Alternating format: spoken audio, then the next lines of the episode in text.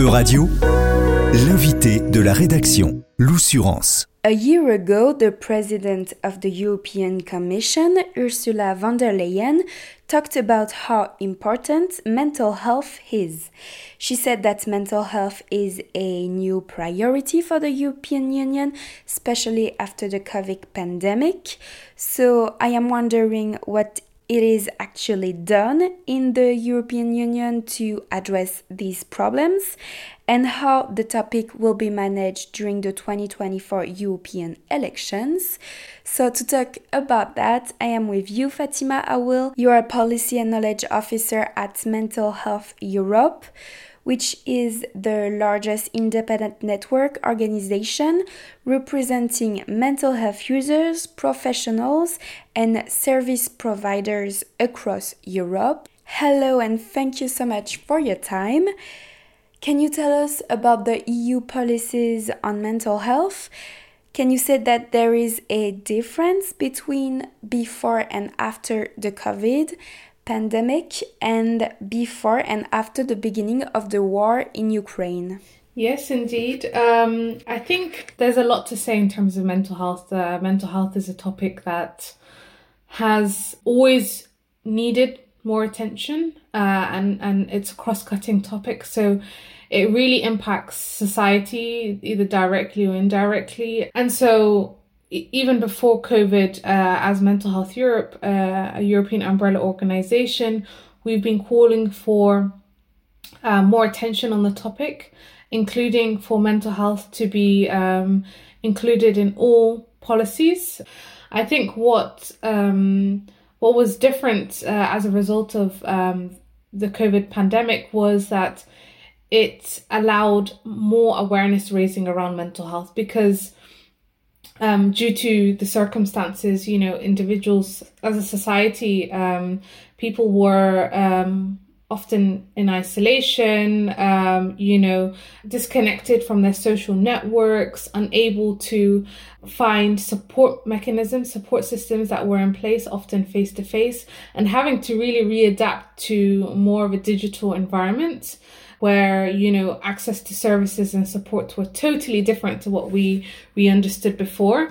And so it really forced a conversation around mental health. You know how was our mental health impacted?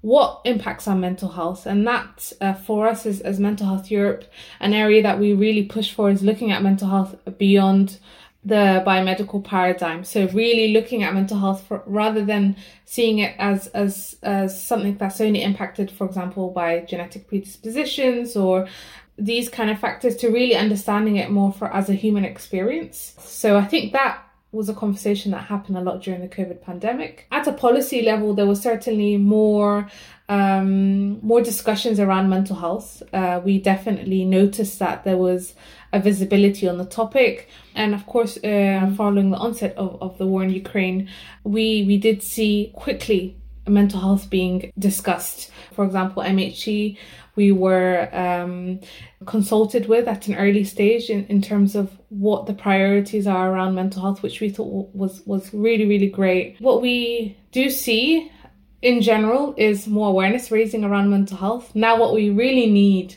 uh, are concrete policy and legislations that actually, um, you know, are implemented and monitored and evaluated. A few months ago, Mental Health Europe published a manifesto for the 2024 European election. The aim is to guide the next mandate and agendas of the EU bodies. Can you introduce it to us, please? Yes, absolutely. So, um, yeah, we're, we're, we're going into a, very exciting year next year. There is the European Parliament elections. And so, in preparation for this, Mental Health Europe have produced a manifesto for the 2024 European elections. This is really a short document that highlights key priority areas in which we would love for candidates to sign on to, support at an early stage, and promise pledge to um, incorporate this in their mandate. So ensuring that they highlight these areas. And the exciting thing is that with the new um, parliament, we will have representatives that will be entering different committees uh, with different focus areas, and it's an opportunity for really mental health to be included in all policies so that it's mainstreamed. And uh, this manifesto um, highlights five priority areas, which I'd be really happy to just underline um, quickly. The first is ensuring a human rights based approach to mental health. So, this is really important considering the human rights commitments taken by the EU as a state party to the UN Convention on the Rights of Persons um, with Disabilities. This was uh, ratified by the EU and also all EU member states. So, it's quite important that we ensure its implementation um, is is is incorporated um, at all levels across Europe. The second area of priority, which the manifesto highlights, is um, the psychosocial model to mental health. The psychosocial model is really important as it frames uh, psychosocial disability and mental health problems as a human experience. And in order to take a psychosocial approach to mental health, we will really be addressing the socioeconomic factors that impact our mental health.